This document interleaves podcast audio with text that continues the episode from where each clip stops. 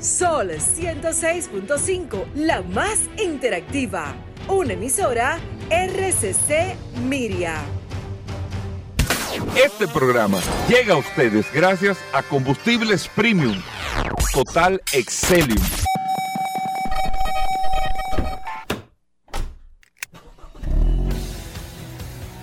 Bienvenidos al programa número uno de movilidad en la República Dominicana.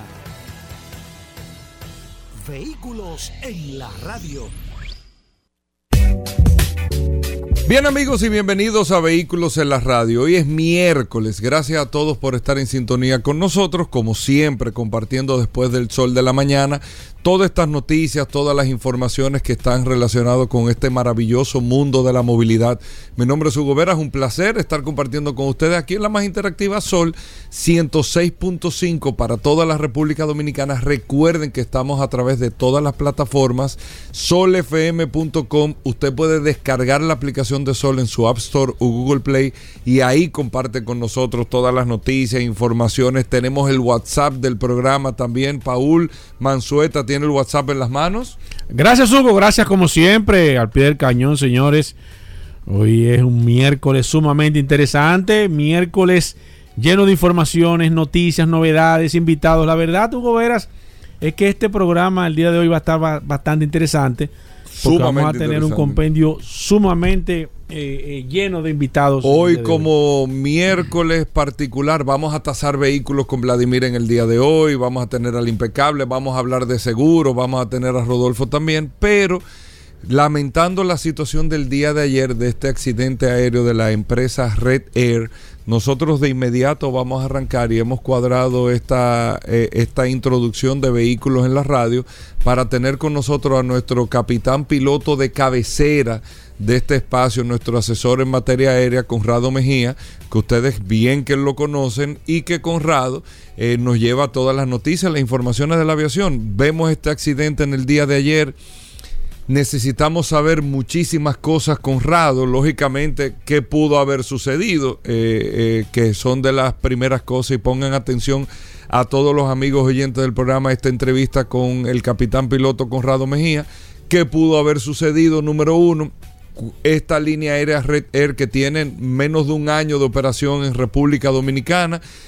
El avión, este tipo de avión, qué tal e, e, este equipo, este aparato. Bueno, es como, como que podamos entender un poco el, el, todo y entender el tema del accidente. Conrado, bienvenido. Vamos, de inmediato podemos entrar con el tema de, de esta situación lamentable del día de ayer, que gracias a Dios no pasó a mayores y que no hubo eh, ninguna fatalidad o nada que lamentar en términos humanos. Bienvenido, Conrado. Gracias, mi hermano Hugo, Paul y a todos los aerovehículos. Nosotros somos dos azafatos aquí contigo. Sí, nosotros somos dos, sobrecargos. dos, sobrecargos. Pues eh, este fue el vuelo L5203 conectando el Aeropuerto Internacional de las Américas con el Aeropuerto Internacional de Miami en Florida. La aeronave es un McDonnell Douglas MD-82 de fabricación estadounidense.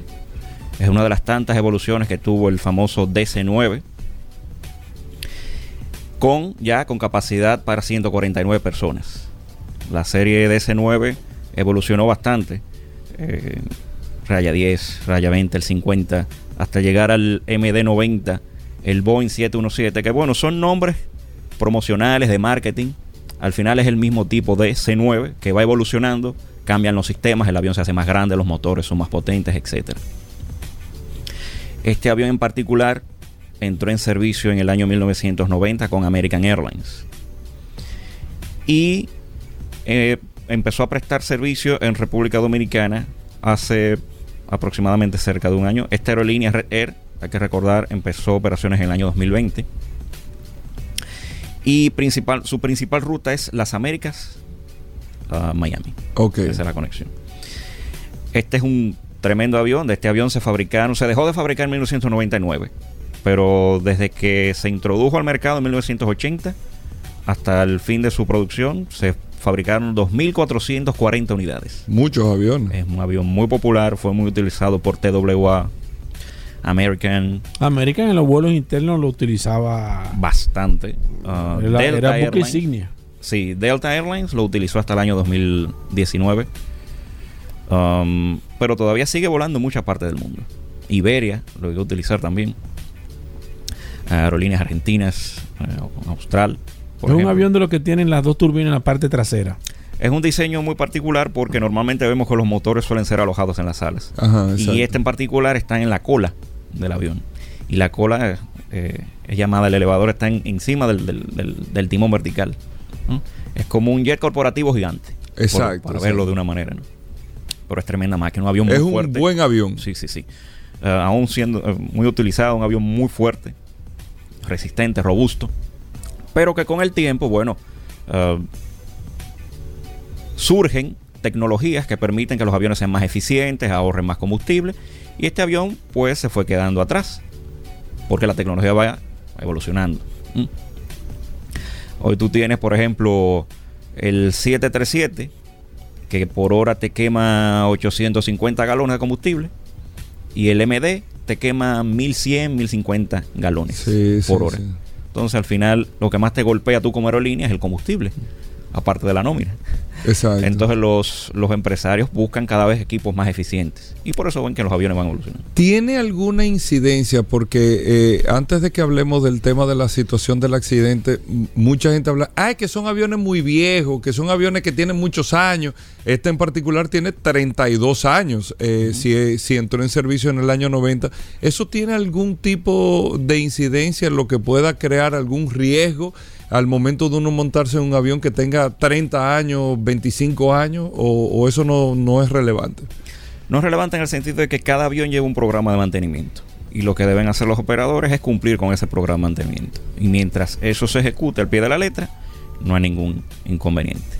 Lógicamente, a medida que pasa el tiempo, ese mantenimiento va elevando el costo de operación de la aeronave. Entonces cada vez se hace un poquito más complicado, un poquito, ¿no? Con el tiempo eso se va agudizando. Por eso es que las aerolíneas con el tiempo avanzan. Este en particular, American Airlines lo sacó de servicio a los 24 años de uso. Y optó por otros equipos más. En el 2014. En el 2014, así es. Entonces, pero te repito, mientras el mantenimiento se haga adecuadamente, te encuentras en Florida, en el aeropuerto de Opaloca, aviones DC-3 haciendo vuelos de carga a Bahamas todavía. Aviones de 60 años.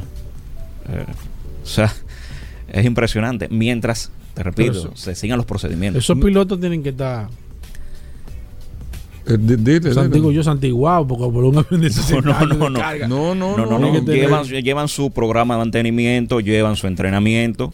¿m? Sí. Eh, todos los aviones son así. Todos los aviones. Eh, Nosotros nos montamos a veces, y es bueno que los amigos oyentes eh, sepan, a veces usted se monta en un avión creyendo que es un avión eh, moderno y un avión que puede tener 20 años Exacto. de servicio. O sea, hay, hay muchos aviones, con- muchos triple 7 de los 777 que son grandes aviones, lo que tienen es actualizaciones en el interior, que te le hacen un upgrade, te cambian los asientos y todo, pero esos aviones tienen más de 20 años eh, eh, funcionando ahí. Así. Cambian muchísimos componentes. De repente era un avión que la instrumentación era análoga. Y ahora ves el mismo avión de hace 20 o 30 años con instrumentación digital. El mismo avión, el mismo aparato. Cambian componentes y el avión se va eh, optimizando, se va modernizando. Bueno, en, en, en conclusión, este MD82, el MD80, bueno, un buen avión. Tremendo equipo. Ok, ¿qué sucedió, Conrado, en el día de ayer? Eh, lo que se pueda Todavía saber hasta el sigue momento. utilizando aquí, ¿eh? Eh, hay líneas aéreas que siguen utilizando. el Muchísimo. F-85. No, no, y en, En el Estados. Unidos se sigue utilizando Sí, ese sí, avión. sí. O sea, es un avión, eh, como tú decías, Sí. American Airlines. Tú te ibas a los, a los, a los aeropuertos internos de American Airlines llenos de esos aviones. Lleni- Mucho, porque recuerden que American cuando absorbe a TWA, uno de los caballos de batalla de TWA era el MD-80. Y al American absorber a, T- a TWA, de repente veías el mismo MD-80 ahora con los colores de American Airlines. Exacto, o sea, es, es un avión sumamente utilizado. El que ha estado en Estados Unidos, por lo menos, eh, se puede dar cuenta que ahí tú te encuentras, pero como tú decías, o sea, en a- aeropuertos regionales principalmente y esos vuelos internos Lleno, con lleno. Es. cantidad de estos aviones. Charters, incluso hay aviones de este modelo, de este tipo, prestando servicio como aviones privados, y corporativo. Que se han transformado ayer, ayer así- corporativos. Así es. Bueno, ¿qué pasó? ¿Qué, o, o qué se entiende, qué se interpreta que pudo haber pasado en el día de ayer? Bien, la aeronave aterriza en Miami a eso de las 5.35. de Salió la como con media hora de retraso de aquí, eh, lo que sí, tengo entendido. sí. Llegó a las 5 y media, cerca de las 5 y media de la tarde, al aeropuerto de Miami. El aeropuerto de Miami tiene cuatro pistas que se pueden utilizar. De esas cuatro pistas, tres están orientadas este-oeste. Hay una cuarta que tiene una orientación noroeste-sureste. ¿Mm? Estas tres pistas que te menciono que tienen orientación este-oeste. ¿Mm? Esas tres. El avión aterrizó en la del extremo sur de las tres. Están en paralelo. Están en paralelo. Las primeras dos están muy contiguas una con la otra. Una de 8000 pies de largo, 8600 pies. La siguiente tiene unos 9300 pies de largo. 10.000, perdón, 10.000 pies de largo. Y donde aterrizó el avión accidentado ayer, esa pista es la más grande de todas en Miami. Esa pista tiene 13.000 pies de largo, que es la pista 09. Recuerden que las cabeceras llevan esa numeración no aleatoriamente, sino eso tiene que ver con la orientación magnética de la pista. Este en particular se llama 09 porque cuando colocas la, la- la nariz del avión, donde colocas tu avión en la cabecera y ves la brújula, la brújula apunta al 090 magnético. Eso es lo que significa en los números de la pista. Esa numeración. La contraria sería 270, que sería el, el oeste franco. ok. Pues el avión aterriza. Hay un video. Es complicado ese tema. Sí, que tal vez uno cree que ver los números de la... Sí, eh, tú dices eh, que se lo pusieron como número de la no, casa. Exacto, como un número normal. Y eso ¿Quién te tiene dice que- dó- dónde aterrizar? Corra. No, no, no. Eso tiene que ver con El polo magnético. La orientación magnética. la orientación magnética de la pista, que es el número que te da en la brújula. que cambia, puede cambiar a lo largo de los años, porque el polo magnético de la Tierra cambia. Aquí la cabecera 1.7 de las Américas, cuando se hizo ese aeropuerto, era 1.5. Ese polo se mueve. El magnetismo de la Tierra cambia, entonces eso se van haciendo estudios y, y te lo cambia. ¿Tiene algo que ver con el tema del aterrizaje? Eso, el polo magnético. No, es un dato simplemente de Es tu brújula. orientación y es que la referencia del viento donde sopla, sopla el viento es magnética. ¿Quién te dice en Miami con esas cuatro pistas dónde tú vas a aterrizar? La, la torre de control te dice aterrice en la pista. Sí, lógico, desde antes de tu despegar, eh, observas Aquí. la condición, sí, de la condición meteorológica, llevas un reporte de cuál pista está en uso. Luego, antes de aterrizar, hay informes vía radio que te dicen qué pista está en uso. Luego los controladores te van, exacto, luego los controladores te van guiando a la pista en uso. Son ellos quienes van guiando la aeronave. Ok, bueno, eh, 5.30 de la tarde El aproximadamente. aterriza. Hay un video circulando de un pasajero filmando justo al momento del aterrizaje. Según lo que se aprecia el video, re- repito, según el video, Sin conclusiones de nada, porque ahora se harán investigaciones y todo. Según el video, el aterrizaje fue perfecto. Fue un aterrizaje suave. ¿Mm? El avión no venía reportando ningún tipo de problema. No hubo, la tripulación no reportó ningún, ninguna dificultad ni nada por el estilo. Luego del avión aterrizar, según lo que se ve en el video, a los aproximadamente 6 segundos del aterrizaje, se empiezan a percibir unas vibraciones que van aumentando en magnitud a medida que el avión va desacelerando. Se, se siente, lo ves, lo escuchas en el audio, se corta la grabación. Luego en otros videos se ve cómo el avión se ha salido de la pista en el margen izquierdo de la pista 09. Se sale al margen izquierdo y termina entre dos calles de rodaje y próximo a la cabecera de la pista 30, que es la diagonal que te mencioné hace unos momentos. Pero al salirse de la pista, se lleva una antena que orienta a los aviones que van a aterrizar en la pista 30 sobre la senda de planeo que deben llevar cuando van aterrizando. Esa antena colapsó, se llevó la caseta con una de las alas. Es luego donde se ve también otros videos un pequeño fuego que empieza a desarrollarse Sí. y que los bomberos a tiempo logran controlar. ¿Qué pudo haber ocurrido? Bueno, según la- las autoridades aeronáuticas en sus cuentas de redes sociales, según autoridades aeronáuticas eh, y agencias de investigación, la NTSB, National Transport Safety Board de los Estados Unidos, en su cuenta de Twitter indicó colapso de tren principal. Según la ¿Qué es lo que se percibe? Yo ¿Qué le estaba enseñando a Paul también que se percibe como el avión aterriza, pero como que se le va la nariz al, al- al frente. Eso es lo que se percibe. Esa información fue publicada ayer por la NTSB en su cuenta de Twitter, refiriéndose al tren de aterrizaje. Hicieron el comunicado indicando que hoy se estaban apersonando al lugar de los hechos para investigar qué pudo haber pasado.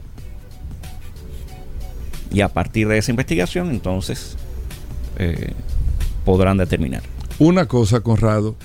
¿No sentiste tú? Yo vi varias cosas, no sé, o sea, eh, una cosa son los procedimientos, los entrenamientos y otra es la realidad. Cuando tú estás viviendo una situación de esa manera, vi pasajeros bajando con los carrión, eso es... eh, eh, Eso es totalmente... eh, Eso es una Absurdo, locura, porque tú estás perdiendo tiempo sacando tu maleta de ahí adentro. Pero bueno, la reacción de cada quien a- a- habría que ver en ese momento. Pero tú veías gente con su carrión. si te en la- dicen el briefing, pasa a los pasajeros no les gusta prestar atención. No, nadie presta atención a eso hasta que llegan estas situaciones. Uno Exacto. entiende lo que es abrir la puerta de emergencia, esta cosa, pero que uno no le hace caso a eso.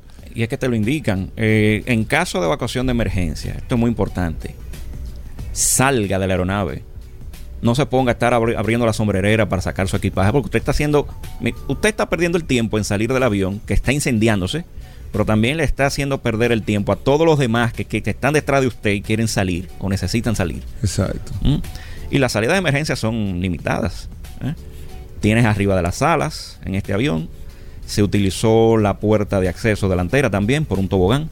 Pero esa abrió eh, como que eso me sorprendió también que eso es otra. Abrieron la salida de emergencia de, la, de las alas, de la parte de atrás, pero la de adelante como que fue la última en abrir. Fue el sí, según los videos, fue el, el último acceso por donde. El último punto de, de evacuación. Exacto. Abrieron un tobogán y empezaron a evacuar. Pero también, eh, el usted ponerse a cargar, eso entorpece el pasillo. O sea, no solamente el tiempo que usted demora sacando su equipaje, usted está entorpeciendo el, el- el flujo, la fluidez, ¿no? Al momento de Exacto. Lo evacuar. primero darle gracias a Dios que usted puede salir de ahí. O sea, el tema es salir y los materiales ¿Qué se hacen quedan. los pilotos en ese momento, Corrado? Tú como piloto. O sea, tú sabes que pasó esa situ- situación eh, en ese momento. ¿Qué dice el protocolo? Porque yo, por ejemplo, si fuera yo, Salgo. abro y salgo huyendo de primero. Exacto, pero ¿Tú ¿qué me entiendes? dice el pero protocolo? ¿qué dice el protocolo? O sea, tú tienes que salir de último, tienes que ayudar, tú tienes que apagar. O sea, ¿cuál es el procedimiento? Hay que determinar si hay fuego, ver de dónde es que está emanando el fuego. Porque tú no vas a abrir las puertas del lado donde está el fuego. La gente va a salir entonces a caminar hacia el fuego. Entonces se Eso abren, tema, eso es verdad. ¿eh? se abren las compuertas opuestas a donde Es cierto. Eso es verdad. se esté desarrollando algún tipo de incendio. Y se realiza la evacuación por esas vías. Se, ah, se realiza un apagado de los sistemas del avión, eh, sistema de combustible, hidráulico, todo. Se desconecta el sistema eléctrico, todo, todo, todo lo que pueda hacer un conato de fuego. No tiene un extintor el avión que pueda él mismo tirar un. Existen en las turbinas eh, sistemas, si te prende fuego un motor, puedes apagar el motor y, ok. Y Incluso apagar. en el aire tú lo puedes Sí, hacer eso también. Así es. Pero ya esto era, recuerden que el combustible en los aviones van en las alas. Y en este caso, en este caso en particular, las alas sufrieron un daño estructural severo y Sí. se empezó a desarrollar fuego en los tanques. Eh, que afortunadamente la reacción de los bomberos fue muy, muy rápida. Eso es otra cosa que te quiero decir. Bueno, hay que ver el tema del tiempo y todo. Y Tú dices que fue muy rápida la reacción. Estamos viendo el aeropuerto de Miami, pero yo sentí, porque tú ves, gente sale, gente sale, gente sale, y los bomberos no llegan. Y no llegan. Y tú ves que abren después la puerta adelante y los bomberos no llegan. Y no, no sé. Tendría que ver mucho más allá, pero lo que percibo es que prácticamente todo el mundo fuera del avión es que llegan los bomberos. O sea, Sí. le tomó como un tiempo, no sé si fue más de lo prudente. Sí. Hay que ver el punto de la estación, de donde estaban, al, al punto del donde No, y se si habían aviones, avión. si podían pasar, acuérdate que eso es. Eso es otro- eso eso también, es otro acceso, eso no es, no es, sí, eso no es. Exacto. Ni eso- que arranca. y- eh, sí, y eso, eso- bueno, sí, realmente. crea eso otro accidente. El fuego, arrancó el fuego, se veían llamas de considerable dimensión. Sí. Y los bomberos las combatieron y no pasó de ahí, gracias a Dios. Ese avión tiene pérdida total, me imagino. No, no, ya eso. Eso no, ya eso eso se. Pero, y no solamente, eh, perdón, el, el- el tema de los bomberos, la tripulación de cabina es un tremendo trabajo evacuando rápidamente a los, Así es. a los pasajeros. Hay que destacarlo por su- lo profesional que fueron. Así es, así es. Excelente trabajo. parte- Así es, Conrado, ¿qué pasa a partir de ahora? Y te lo digo, pone, eh, y no quiero decir con esto amarillista, y lo digo muy claro, porque lamentablemente tú empiezas a escuchar gente diciendo que esto, lo otro, son situaciones que pasaron, lamentablemente. Eh, todos estos aviones tienen una bitácora eh, eh, muy bien eh, llevada Exacto. del tema mantenimiento, este tipo de Ahí cosas. se le completa el aceite y se anota en el libro. Exact- exactamente. ¿Qué pasa a partir de ahora? Hay una investigación, pero ¿qué pudiese pasar? ¿La línea aérea pudiese tener algún problema en, en términos de operación? No, eso son cosas que, que lamentablemente pasan. Casi todas las líneas aéreas del mundo han tenido eh, eh, situaciones Muchas. exactamente. ¿Qué, ¿Qué puede pasar? La, la compañía, por el momento, eh, sigue operando. Sí va a venir una investigación, se va a hacer una auditoría desde el- todo lo que tiene que ver con operaciones, despacho, mantenimiento, la bitácora del avión, todos los últimos reportes. Se toman las grabaciones de las comunicaciones entre, entre el- los controladores y la tripulación. Incluso se evalúa el proceso que se hizo de evacuación, la acción de los bomberos, eso, todo. Todo es- eso se evalúa. Todo, todo, todo, todo. Se hace un estudio porque, ¿qué ocurre? ¿Y por qué es que la aviación con el tiempo se ha hecho tan segura? Es que de casos como estos se aprende muchísimo. Claro, claro. Y lo que se persigue es que no vuelvan a ocurrir o no se repita de la misma manera. Exactamente. Y si hubo una falta en algo que pudo haber sido, se puede mejorar, pues entonces se hacen las correcciones del lugar. Bueno, Corrado, nosotros que no tenemos mucho tiempo en el día de hoy, agradecerte eh, sobremanera que hayas podido dedicarnos estos minutos eh, para poder pasar el programa y nosotros arrancar el programa del día de hoy con esta entrevista. No quisiera dejar de comprometerte para ver si la semana que viene o la otra de arriba, yo sé que tú tienes mucho compromiso, que hablemos de Arayet eh, como línea aérea que va a tener Hop eh, República Dominicana con aviones totalmente nuevos para ver desde tu punto de vista como piloto las oportunidades que se pueden tener aquí en República Dominicana eh, y las oportunidades que pueden tener los profesionales de la aviación de República Dominicana con, con este tema de la línea aérea. Perfecto. Perfecto. Bueno, Corrado, muchísimas gracias. Ahí está. Vamos, gracias a Dios no pasó nada. No pasó nada. 126 personas a bordo y todos salieron caminando. Gracias a Dios, Gracias. exactamente. Bueno, eh, Corrado Mejía es una experiencia que nadie quisiera vivir, ¿eh? Ni- y, y tú como piloto No, menos tampoco. Bueno, esa- pero, exactamente. ¿Le afectaría a un piloto vivir una situación Claro así? que sí. En términos de Le licencia, ponen punto digo. a un piloto, Eh, o sea, eh, en términos de puntos, ¿qué sí. te digo? Eh, primero, eh, se establece, a ver, es que primero hay que determinar qué pasó. ¿Mm? ¿Qué pudo haber ocurrido? Y a partir de ahí, entonces, van a establecer responsabilidades, como siempre les digo. Pero le ponen poner eh, punto a la licencia de un piloto. Por ejemplo, si él tiró el avión muy duro. Para poner un ejemplo así. No, no, eso no se ¿O maneja. qué hizo? No. No se No maneja se de esa maneja, manera. No, pero- Pero No. pudiese, en caso de un mal, per- per- perder Si hasta hay la licencia. sí, sí, cuando hay eh, eh, casos, que han ocurrido casos en el mundo a, a lo largo de la historia de, de negligencia, de, de violar procedimientos, han suspendido licencia de por vida. Casos, a ver, un caso sencillo. Casos de pilotos que llegan con niveles de alcohol en la sangre al aeropuerto volar. Que han pasado que ha muchísimas pasado. veces. Y pierden su licencia de por vida. Bueno, Conrado Mejía, muchísimas gracias. Para comunicarnos contigo, cualquier pregunta en materia de Pueden aviación. seguirme a través de Twitter, la cuenta arroba Conrado Aviación. Conrado con una R, por favor. Exacto. Arroba Conrado Aviación. Gracias, Conrado Mejía. Hacemos una pausa. Miren, vamos a tasar vehículos en el día de hoy. Vamos a hablar de seguros. Estará el impecable. Vamos a tener a nuestros amigos, a Rodolfo Hernández, nuestros amigos de Mano Oriental. Bueno, de todo en vehículos en la radio. Daris Terrero también en el día de hoy. No se nos muevan. Estamos de vuelta. Vehículos en la radio. Sol, Sol 106.5. La, la- la más interactiva. Bien, y de vuelta en Vehículos en la Radio. Gracias a todos por la sintonía. Daris Terrero con nosotros. La ley 6317. Daris Terrero siempre nos trae un artículo, una información sobre la ley y es un servicio que se hace para que todos podamos conocer este nuevo marco legal para el tránsito y la movilidad, la, ley 6317 de tránsito, transporte y movilidad. Daris Terrero está aquí con nosotros. Vamos a ver qué tenemos en el día de hoy. Gracias Hugo, gracias Paul, agradecer siempre esta oportunidad que nos brindan de llegar a toda la audiencia de vehículos en la radio por acá, por la más interactiva Sol 106.5. y este segmento que hemos denominado Dari Terrero hablando sobre la ley 6317 aquí en el mejor programa Vehículos en la Radio, la enciclopedia de la movilidad y de los vehículos en República Dominicana.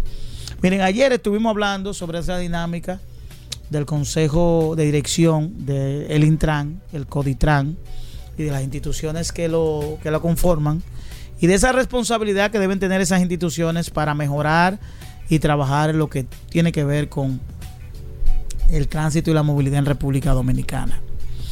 Y hablé también sobre una instancia que crea la ley 6317 en el artículo 16, que es el Observatorio Permanente de Seguridad Vial.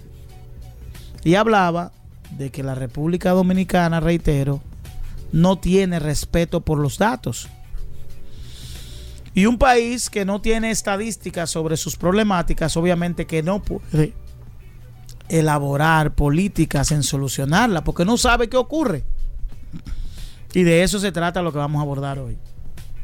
El Observatorio, el Observatorio Permanente de Seguridad Vial es una instancia que está llamada a recolectar y gestionar toda la información oportuna, objetiva y confiable que contribuya a determinar las causas y efectos de los accidentes de tránsito en República Dominicana evaluar las medidas existentes, plantear nuevas medidas, eh, eh, medidas preventivas, políticas, estrategias, en coordinación con la Procuraduría General de la República. Eh, debe hacer una estimación anual de todo lo que ocurre en términos de la gestión del tránsito, todo lo que ocurre con relación al tránsito para generar una estadística confiable, incluso para evaluar los costos que tienen los incidentes viales en República Dominicana. Es decir, ¿qué le cuesta al Estado la cantidad de accidentes que ocurren diario aquí? Pero obviamente esa instancia tiene algunas limitaciones para desarrollar su trabajo y yo creo que de aquí en adelante nosotros debemos darle prioridad a esa instancia porque esas atribuciones que tiene, primero, una de sus atribuciones es servir de órgano consultor del gobierno central y los ayuntamientos para la adecuada aplicación de las políticas, instrumentos y herramientas de seguridad vial dentro del marco de un plan nacional o planes locales para mitigar los efectos viales en República Dominicana. Otra de las atribuciones que tiene es recopilar y procesar, analizar toda la, información necesaria sobre el tema de la seguridad vial en la República Dominicana, que le permita generar sus investigaciones y de ahí desprender un informe de, de las políticas que se deben implementar al Estado. Es decir, que esta instancia funge como órgano asesor del Poder Ejecutivo para el manejo de la información referente al tema de los siniestros viales. Pero lamentablemente, por, reitero, por las limitaciones que tenemos, no podemos tener la información. Y yo planteo desde aquí, y sé que va a ser acogido eso en el Intran, de que debemos dar mayor fortaleza a esta instancia, el Observatorio Permanente de Seguridad Vial, partiendo de que al momento que tengamos la información real y oportuna sobre lo que ocurre en República Dominicana, eso va a representar un antes y un después para poder generar políticas públicas en el orden de mitigar y de disminuir la tragedia vial que vive República Dominicana. Basta con usted iniciar, ver las redes sociales para poder darse cuenta, verificar, contactar la gran cantidad de personas que mueren diario en el país, producto de esa manera de conducir que tiene el país, por esa falta de información, por esa falta de formación, por esa falta de educación, por esa imprudencia, por el consumo de bebidas alcohólicas, por el no respeto a las señales viales. Y todo un conjunto de temas que debemos ir trabajando conforme a ir eh, trabajando paralelamente con los problemas que tiene ordinario la República Dominicana. Y este, antes de que se constituya un problema que se salga de mayor control de las autoridades y que nosotros tengamos unas vías también que contribuyan a generar un desprestigio ante, ante los mercados internacionales del turismo, vamos a trabajar ese tema, porque el tema de las vías, quiero decirle a quienes dirigen el país, es importante también. Si usted no tiene vías seguras, si usted no tiene, si usted tiene una alta tasa de accidentes de tránsito, aquí los turistas tampoco van a venir a conocer los destinos de República Dominicana, porque para usted ir a un destino tiene que utilizar las vías. Usted no puede desplazarse del, del, del, aeropuerto al hotel en avión. Tiene que hacerlo por la vía terrestre. Y si usted está en Puerto Plata y quiere ir a Santo Domingo, tiene que hacerlo, tiene que hacerlo eh, eh, eh, ordinariamente por la vía terrestre para, para, que, para que sea atractivo lo que usted vino a conocer. Por tanto, reiterar, el Estado, el Intran debe dar mayor seguimiento, mayor fortaleza, dotar de las herramientas necesarias al Observatorio Permanente de Seguridad Vial. Bueno, Dari Terrero, ¿cómo te seguimos? Nos pueden seguir a través de Dari Terrero 1, tanto para Instagram como para Twitter. A través de nuestro WhatsApp pueden enviar sugerencias, fotos y cualquier imagen que tenga que esté vinculado al tema de la movilidad, de la imprudencia que ocurre en República Dominicana al 829-421-7758. Bueno, gracias Daris Terrero. Hacemos una pausa. Venimos en un momento.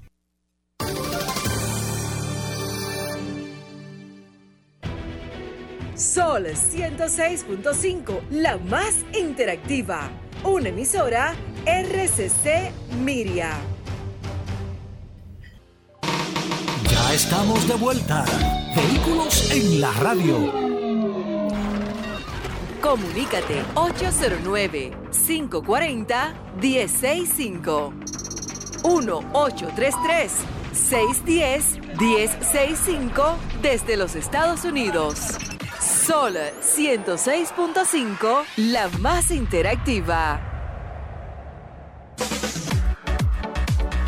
Bueno, aunque es miércoles, pero como mañana tenemos programa en vivo fuera de la cabina, hoy está Vladimir Tiburcio con nosotros, tasando vehículos aquí en Vehículos en la Radio. Antes Queremos mandar un saludo especial a nuestros amigos que están en Canadá. Hay una comunidad muy fuerte, Paul, de amigos oyentes que están, que se juntan todos los días a escuchar vehículos en la Claro que sí, Alfredo nos acaba de enviar un audio, nos dice que siempre nos escucha. Pero Alfredo que nos manda el nombre de todos los muchachos para mandarle saludos. Exacto, Alfredo, envíanos los nombres de todas las personas y siempre estamos atentos a todos los dominicanos Hugo Veras, tenemos una, una, una, comunidad bastante fuerte. Sol es muy fuerte en todas partes del mundo, no solamente en Estados Unidos, en todas partes del mundo donde hay un dominicano, ahí está Sol la más Tú sabes que Alfredo nos ha hablado un poco de lo diferente que es el mercado de canadiense en este caso al mercado norteamericano y esa es la idea de que podamos tener una retroalimentación con todos ustedes y principalmente con los dominicanos que están fuera de la República Exactamente. Bueno, y Vladimir Tiburcio que está con nosotros por aquí en la cabina. Vladimir, bienvenido oficialmente VT Automóviles, VT Avalúos.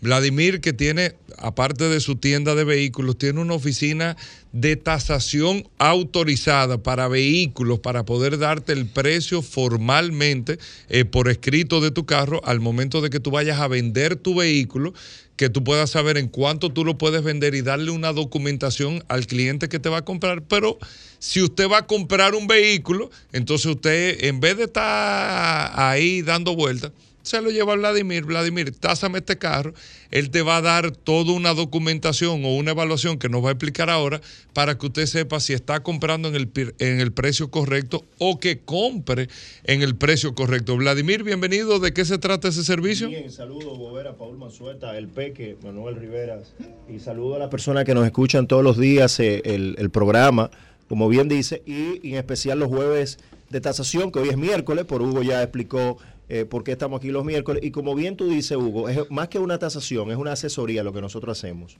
Somos pioneros en este sentido. O sea, si usted va a comprar un carro usado o va a vender un carro usado, en especial comprarlo, es bueno que se ponga en contacto con nosotros y nosotros vamos a poner a su disposición más de 20 años de experiencia en el sector. ¿Qué incluye esa asesoría que va mucho más allá que una tasación? O chequeo mecánico, chequeo computarizado, historial del vehículo completo en los Estados Unidos, todos los puntos que sean necesarios revisar, chequeo computarizado, prueba de manejo, todo lo que haya que chequear, eh, lo vamos a tomar en cuenta y lo vamos a plasmar en un informe bien detallado y vamos incluso a hacer algunas recomendaciones para usted saber lo que usted está comprando. En muchísimos casos, Hugo, no, Hugo, no hemos topado de personas que están comprando un carro que el mismo dueño no sabe lo que tenía. Lo usó dos o tres años. malo, no por nada no- malo, lo, usó, lo usó dos o tres años, pero no sabía que el carro era salvamento, que le habían manipulado eh, la, la milla, no sabía que el carro había explotado bolsa de aire, no sabía que el carro fue usado eh, por, por algún departamento de Estado en, en el del país donde vino eh, y, y demás. Muchísimas otras cosas. En otros casos, sí hay muchas personas que están vendiendo algo que no es lo correcto y por eso entonces recomendamos a las personas que le hagan una tasación o una asesoría como la que nosotros hacemos. Somos pioneros en ese sentido. Eh, ¿Qué ya no hay excusa, tasación? ya no hay excusa para tú decir que compraste mal, que tiene que ir a Proconsumidor y demás. El precio es, el, el valor de inversión son 100 dólares o el equivalente en pesos, no importa lo que el vehículo cueste. Desde un vehículo económico hasta un Y vehículo... tú le dices, eh, tú le di- tú no tienes que venir con la negociación, tú le dices, mire, ese vehículo está tasado en tanto. Y, y le entrega- lógicamente la persona tiene la puede mostrárselo al- a la persona que está vendiendo si esa persona desea. Ven, Eh, siéntate en este si micrófono. esa persona si esa persona desea es un informe bien fácil de entender eh, el- nosotros no nos no metemos la parte de la, de la negociación, pero sí ya con ese informe tú puedes tomar una, una decisión. Y como bien tú dices, si se lo quiere mostrar al dealer o a la persona que está vendiéndole para que le pueda decir, mira, el carro que tú me estás vendiendo, esto fue lo que, lo que salió. Y lo pueden hacer, eh, pero eso sí, la persona gusta, que es la que está pagando el servicio. Eh, se pueden poner en contacto con nosotros al 809-306-5230. Es mi, mi celular, mi WhatsApp, 809-306-5231. También tienen WhatsApp y la oficina 809-472. 4488 y estamos ubicados en el sector Los Prados, en la calle Aristides García Gómez, número 11. A, calle Aristides García Gómez, número 11. Ahí estamos. Ya no hay excusa, Hugo, de que una gente diga, mira que me engañaron. Si ya usted compró ese carro y usted tiene dos o tres meses con ese carro y usted tiene la duda, sígalo usando. Sígalo usando. Lo que les recomendamos es a la persona antes de comprar el carro que agoten un proceso. Nos topamos también, Hugo, con muchas personas que cuando van a comprar el carro lo quieren hacer de manera apresurada. Y queremos decirle que comprar un carro no es no es un relajo, o sea, hay que tomarse el tiempo. No, que el dealer me dijo que lo que tiene otro cliente, eh, ese tipo de presiones que Ya a veces no utilizamos, ya nosotros la conocemos. Agote su proceso. Usted está invirtiendo 20 mil dólares, 10 mil dólares, 200 mil pesos, lo que usted vaya a invertir. Agote su proceso. Si ese carro es para usted y usted hace una buena una bu- un buen proceso antes de comprar, usted no va a tener ningún, ningún tipo de problema más que el mantenimiento y cualquier cosa que pudiera surgir adicional a, a la venta a- eh, más adelante. Así que eh, pueden también seguirnos en las redes sociales como B T Automóviles, que es el dealer. Ahí tenemos el dealer y también B T Avalúos, que es la compañía de tasación y asesoría de vehículos. 809 Eh, 306-5230 en mi WhatsApp y 809-472-4488. Me pueden escribir ahí y hacer su cita. 306-5230. Pues vamos de inmediato, amigos oyentes. Aprovechen este espacio que Vladimir viene una vez a la semana al programa para que podamos tomar llamadas. Usted puede eh, llamarnos, no es un precio oficial autorizado, Es un pero que- estimado. que, usted tenga una idea, ¿en cuánto está mi carro? Que usted tenga una idea. Entonces usted nos llama al 809-540-1065. 809-540-1065 y recuerden, nos puede escribir marca, modelo y año al WhatsApp 829-630-1990. Usted nos va escribiendo ahora 829-630-1990. ¿Sí buenas? Eh, buenos días. Adelante. Eh, quiero saber sobre la Xterra 2011 Clásica. Nissan Xterra 2011 Platinum. Si es, eh, cua- si es la, la- lógicamente la más full, pero que es 4x4, porque pudiera ser 4x2, eh, es una guagua de 550 a 600 mil pesos. Perfecto. Vamos con esta. ¿Sí buenas? Buena, una Ford Explorer 2013 XLT. Eh, si es la XLT, entre 18 o 19 mil dólares. Ok. Gracias por la llamada. ¿Sí buenas? Hola. Hola, Adelante. Corolla 2016. Si es un LE y no es y si no es salvamento entre 850 y 875. Gracias. Gracias por la llamada. Vamos con esta. ¿Sí buenas? Sí, buena, vehículo en la radio. Sí. Sí, es para preguntarle a Vladimir. Adelante. Sí, es una Nissan Versa 2014 y un Toyota Halo no- 98. Un Avalon 98, 150, 170 mil pesos. Gran carro ese. Sí. Eh, un- muy, muy. eh, la gente no piensa mucho en él, pero es un gran carro que la gente puede evaluar. Eh, y la, el Versa es un carro de 475, 525. Ok, vamos con esta. ¿Sí buenas? Hola. Sí, buena. Adelante. Eh, I-20 americano 2013. Entonces es un, son- es un, es un Sonata. Un sonata Un americano. sonata americano, no, no, no un, Ah, no, I-20, no un no un I-20. I-20. ¿Qué año fue que dijo Paul? Se me fue. ¿2013 o 14? Ah, eh, 2013, 2013. 2013, eh, 475, 525. El Perfecto. I-20 le hacemos la, la aclaración porque el I-20 es el que viene, esa nomenclatura lo utilizan para el carro de, de gas. Vamos Aunque con este. ya el nuevo se llama. Exacto. I-20. ¿Sí buenas? Adelante. La pos- lunes el comentario, quiero que Vladimir lo tome en consideración. Los vehículos han aumentado significativamente. Y tienen que actualizar esa parte. Perfecto. Otra, yo tengo varios vehículos, yo tengo varios vehículos a cotizar. Él me cobraría un, un completo o cada 100, do- 100 dólares por cada vehículo. Ok, pero, pero usted lo va a comprar los vehículos o usted tiene un No, dealer. que él lo tiene. No, no, no. ya- Si ya le no- cogimos. Si no, si no acepto la- la- Dígame, dígame los carros que usted, dígame los carros que usted tiene, que le vamos a dar un precio para que usted se sienta bien. No, no, no, no, para que yo me sienta bien de para que lo Dígame. no al público.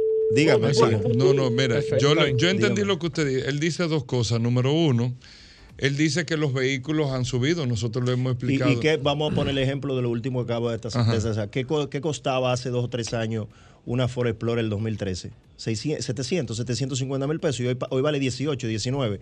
¿Qué costaba un Explorer el 2011? 5 y medio, 575. Ahora vale 6 y medio, 700 mil pesos. O sea, lo- hemos, hemos hablado aquí que los vehículos ha- han subido entre un 20 y 25%. Ahora bien, Ojo, señores, nosotros no autorizamos a nadie a comprar con los precios que nosotros decimos aquí, lo utilizan de referencia. Los carros, al igual que las propiedades, hay que hacer un levantamiento de información, hay que verlo. En las tasaciones que nosotros hacemos, en el Claro. informe, fijamos un precio, no ponemos un estimados. Eh, sabemos que hay muchas personas que, que quisieran escuchar otras cosas y eso es válido porque eh, cada quien quiere defender sus intereses. Ahora, ¿qué es lo que nosotros recomendamos? Lo hemos dicho hacer una tasación de manera oficial para que arroje un, un precio final.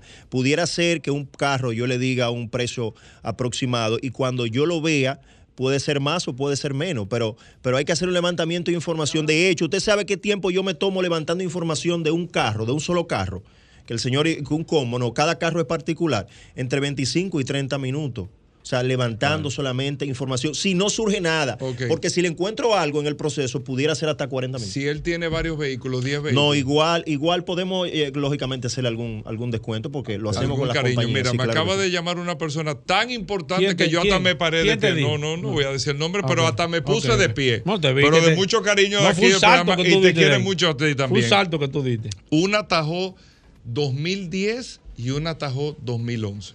Eh, 2010 entre 850, 875, 2011, 9 y medio, hasta un millón de pesos. Ok, perfecto. Vamos con esta llamada. ¿Sí, buenas? Buena. Adelante. Rafol 2005. Eh, cuatro, entre 375 y 425 aproximadamente. Perfecto, gracias por la llamada. ¿Sí, buenas? Sí, buenas tardes. Adelante. Y un Toyota Camry 2008, 2009, LE, cuatro cilindros. Un LE 2000, 2008, No, dos- entre 2008, ya. eh, 4, 425 más o menos. Per- perfecto, gracias por la llamada. Vamos con esta. ¿Sí, buenas? Gracias, buenas. Yo tengo una eh, Chevrolet eh, Colorado 2022 con 12 mil kilómetros comprada en el 2021. ¿Cuánto es el costo? Es la, es la automática la automática. que tú pagaste por ella. No, no, todavía estoy en eso. y Mira, quería- mira, del valor que cueste esa guagua, para, es bien fácil, lo ideal sería que tú le hagas una revisión. Si, por ejemplo, la, la guagua cuesta 49 mil dólares, para ponerte una idea, que por ahí es que debe más o menos andar nueva, eh, le hace una depreciación de entre un 10 y un 15% en este momento. Estamos hablando de unos 43, 44 mil dólares aproximadamente, si está en condiciones y si el kilometraje que tiene es aproximadamente entre 10 y 15 mil kilómetros. Perfecto. Pero habría que ver qué modelo tú tienes. O sea, yo te recomendaría que le haga una tasación y, y se le Gracias, hace una gracias por la llamada. Vamos con el boletín, entramos de una vez.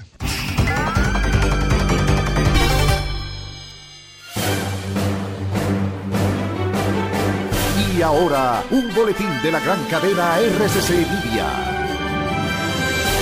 Dos menores de edad, uno de un año y otro de dos, tuvieron que recibir atenciones médicas en hechos separados luego de que se intoxicaron con veneno para ratones y detergente, informó la policía de Puerto Rico. Por otra parte, a petición del gobierno del presidente salvadoreño Nayib Bukele, la Asamblea Legislativa aprobó una tercera prórroga del estado de sección para continuar el combate a las pandillas, a las que responsabilizan de la mayoría de los crímenes en el país centroamericano. Finalmente, el presidente de Estados Unidos, Joe Biden, pedirá este miércoles al Congreso que suspenda durante tres meses los impuestos federales a la gasolina y al diésel en un intento por rebajar el alto precio de los carburantes. Para más detalles, visite nuestra página web rccmedia.com.do.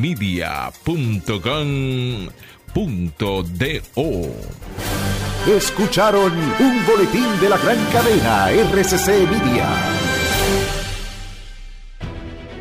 Sol 106.5, la más interactiva. Una emisora RCC Miria. Ya estamos de vuelta. Vehículos en la radio.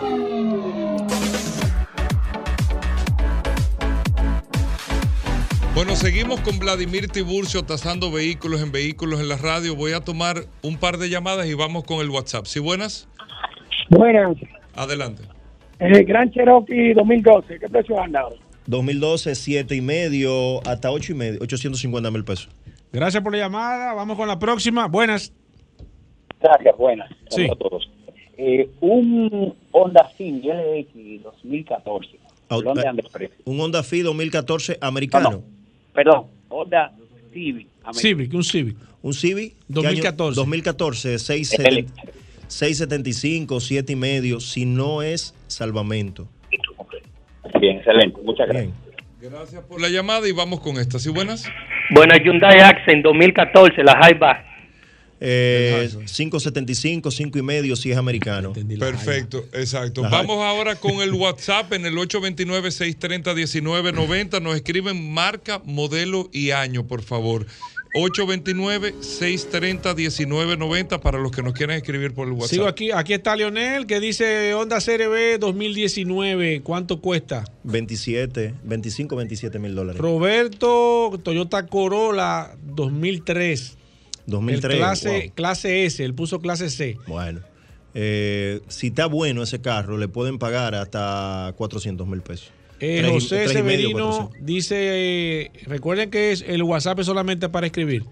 Eh, Toyota RAV4 2015, americana. 2015, 23, entre 23 y 25 mil dólares. Perfecto, bienvenido. Una Forerunner eh, 4x4 2008, límite americano. 2008, 7 y medio, hasta 800 mil pesos. Francina eh, Vilches, recuerde por favor que el WhatsApp es para escribir. Francina Vilches, eh, un Swift 2018, full.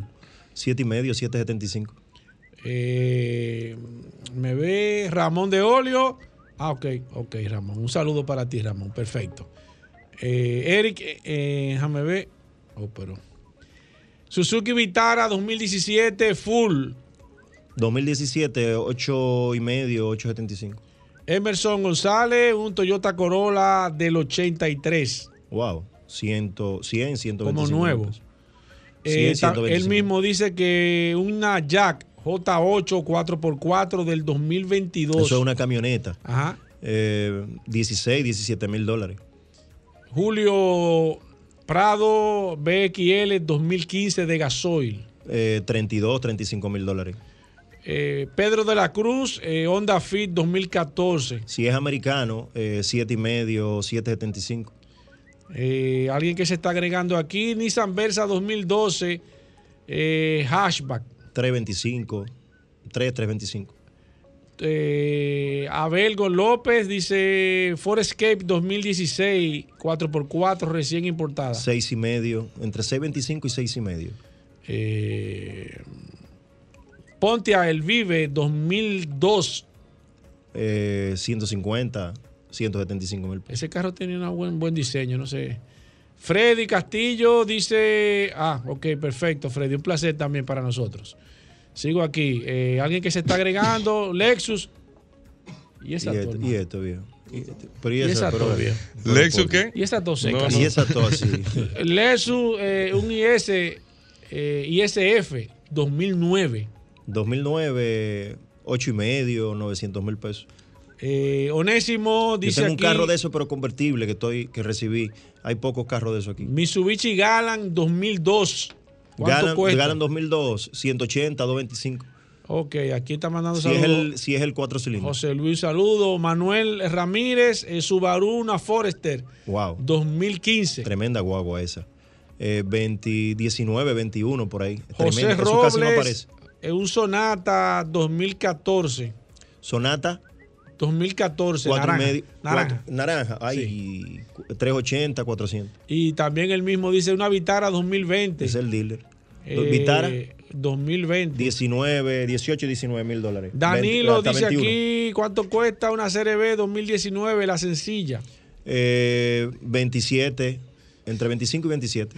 Una Ford do- F250 del año 2014. Eh, si, es doble- si es cabina y media, entre 27 30 mil dólares. Ok, si una es cabina persona- y media, 4x4. Ah, eh, Cecilio dice aquí una F150 2014 y una Le F150, do- ese, eh, bueno, era otro. 2014, de- es importante que nos digan si es doble cabina o, o- o- Seguro o cabina y media, cabina. pero la mayoría son, no, no, hay, hay mucha de, de cabina y media, eh, pero andan por ahí si es 14, 25, 27. Ah, cabina y media, sí. la y, y una muchas. F150 2017 también está preguntando. Eh, 30 y, si es la misma guagua, 35, 37, si es cabina y media. Ok, por último, una Land Rover, una Discovery 3 2008, eh, más o menos cuánto? Bueno, ¿Y qué que eh, tú 3 y tienes? medio, 3,75. ¿Y una 2012?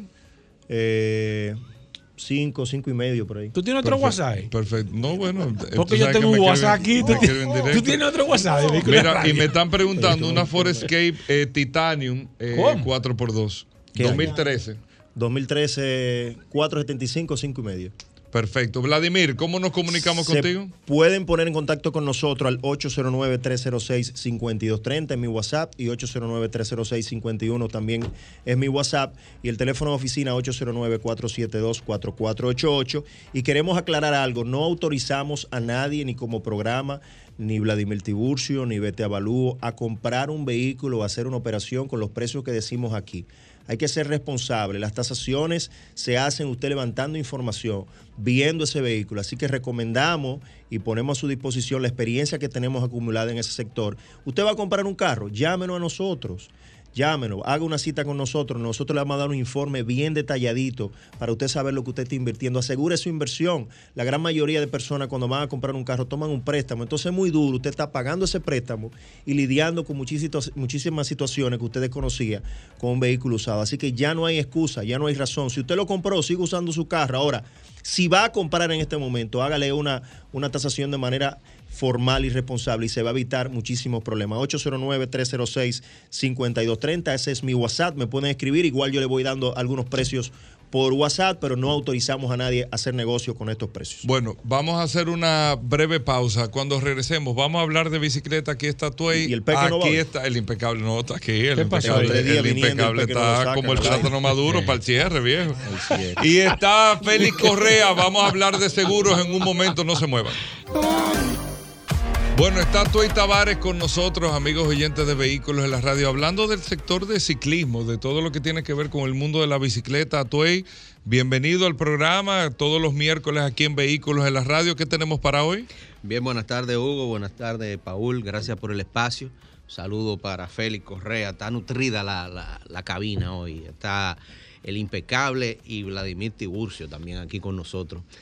Bien, ha habido mucha actividad en el ciclismo, Hugo. Eh, Paul, tú no viniste, fue. ¿Eh? ¿Tú no viniste? No, no. Yo tengo un holograma No, que sí, claro que sí. Pero fue, yo no lo oí. Yo Hugo, no lo oí. yo- primero Hugo y Paul, Yo los no lo rangos oí, se yo no lo oí, respetan. Yo no lo oí. yo Los rangos se respetan. Sí, lo dijo bajito. Sí, lo sí, dijo sí, bajito. Mira, cuéntame, ¿qué, ¿qué hay de nuevo en el mundo del ciclismo, Atoy? Mira, ha habido mucha actividad, mucha, mucha actividad. La semana pasada, eh, recordemos que el jueves pasado fue día festivo y se celebró en la pista de Caballones, Santo Domingo Oeste, eh, la FEFADA. Y esa FEFADA sirvió de calentamiento para este domingo que pasó, que se celebró el Campeonato Nacional de Mountain Bike. Y ahí vimos muchos nombres conocidos repitiendo, comenzando con los que yo he llamado como la fuente del talento del ciclismo nacional, con Joel García y Gabriela Tejada, que repiten como campeones nacionales en la categoría élite, masculino y femenino respectivamente. Gabriela está saliendo esta semana para Colombia a participar internacionalmente. En la categoría sub-23 quedó campeón nacional Jesús Roniel Marte y en la juvenil Roger Marte. Esos muchachos son primos. Ellos son eh, Roger, hijo de, Roberto Marte, nuestro amigo Roberto Marte, que él salía con, con la familia entera a montar bicicleta. Roger debía tener como cinco años cuando, cuando comenzó a montar. Y la familia entera montando, y mira cómo han salido esos dos talentos ahí. Esos muchachos están ya como campeones nacionales y han participado ya con varias veces como campeones. En el infantil quedó Joel Isma- Ismael Sánchez, Dariel Marmolejo, Eric Ángel Candelario y Ana Cao Peña en las categorías A, B, C y D. Y en la Master, Wa- A1, Wandy Reyes, en la A2, Randy Sánchez, en la B, Ramón Moronta, conocido como el Come Candela, ese hombre no se apea de un podio, y en la C, mi hermano B. Cabrera, que está dominando esa categoría.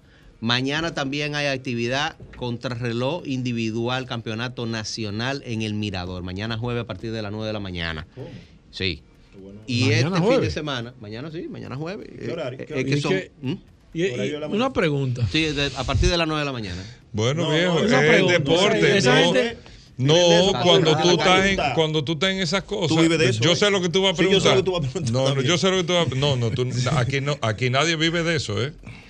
Me Aquí no refiero- viven de Me eso. refiero que sí, lo que, lo que andan atrás de esos podios, ¿cuáles son los los metálicos de los podios? No, yo no manejo el, el número Pero más de, o los, menos. de, de los, de Vladimir. los metales. No, son, son no pocos. gana Es dinero poco, es poco, pero, pero mira. Los no- que practican el ciclismo aquí lo hacen más por pasión. Mira, lo que pasa es que la mayoría de los ciclistas élites. Y tienen dinero.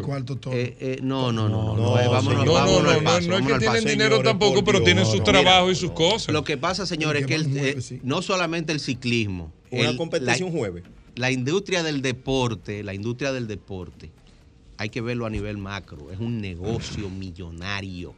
Entonces, los, los, los deportistas de élite, sea de ciclismo o de lo que sea, los patrocinadores le pagan lo que sea, porque los que mantenemos el negocio somos los aficionados. Los amateurs y los aficionados. Somos los aficionados. Que trabajamos y el horario que nos sobra hace- hace un deporte. Exactamente. Yo me levanto a las 5. el se- en nuestro país los patrocinios son muy limitados y sobre todo en el ciclismo que tiene muy poco desarrollo.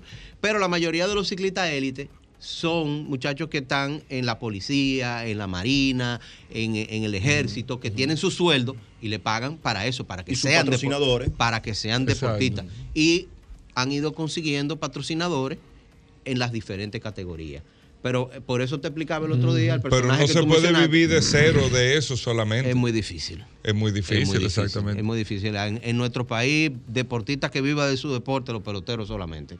Sí. Eh, eh, es bien, Bueno, hay otros que eh, en, en el baloncesto hay algunos que viven del deporte, el boxeo también. Mira, los que están en élite, En como el digo, voleibol, pero que son atletismo. militares todos, la gran mayoría de élite son Sí, militares todos, sí. pertenecen a, un- a- a una institución, tienen su sueldo, tienen su patrocinador, los élites, los que andan atrás de podio, los que van ahí el jueves. Bueno, por pero ejemplo, vamos a dejar eso para Franklin Incluso- Mirabal. Vamos a no, eso sí, impacto sí. deportivo. Incluso ahora, El vehículo en radio deporte. En este tiempo, después que grandes empresas se han metido en el, en el ciclismo a patrocinar equipos completos, es que se están Hay- hablando hay de un salarios de ya. millones millones de euros para, los para los ciclistas de, de- de- de equipos continentales tipo Tour de Francia.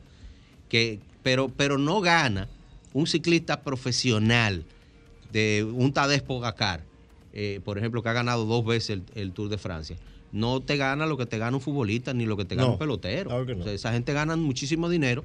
Y, y los ciclistas, si tú comparas el esfuerzo que tiene que hacer un ciclismo, de- no debe haber un deporte más difícil que el ciclismo. Un Bueno. Tour de Francia son 21 días haciendo rutas de 200 kilómetros por día. Y el entrenamiento para llegar ahí. Se otro. queman 10.000 calorías en un día, en, un- en una etapa del Tour de. Francia. Y, y es un esfuerzo inhumano. Bueno, eh, Atoy, ¿cómo te seguimos? Eh, la semana que viene comienza el Tour de Francia. Estén atentos a eso. El evento más importante del mundo. Pero dame un chancecito. Este fin de semana, 25 y 26, tenemos de nuevo en Puerto Plata Dominican Enduro Series. El 25 van los análogos, eh, está catalogado como enduro extremo. Y el, y el 26 van los eléctricos. Y también va a haber un show de un jump session con una rampa de inflable que eh, sacó Waldo ahí. Va a haber un show bastante bien, incluso hasta una carrera XC. Bueno, ahí está. Gracias, Atoy, para seguirte. A mí me pueden seguir de manera personal en mi cuenta de Instagram como Tavares, Tatuay, Tavares con B corte y con Z. Y recuerden que también estamos haciendo publicaciones en las revistas Ruedas. Su cuenta de Instagram, arroba la revista, la Rueda y la página revistasrueda.com. Esta semana salió un artículo eh, que escribí, que tenía un tiempecito que no escribía, sobre la cultura del trail building, del mantenimiento y construcción de trillo y de cómo eso mejora las comunidades ciclísticas y a las personas que lo hacen. Bueno, gracias a Tuey. Hacemos una pausa. Ya está aquí Félix Correa con nosotros. Tiene situaciones del seguro de su vehículo. Quiere información para sacar un seguro para su vehículo. Una asesoría en materia de seguro. Félix Correa en un momento.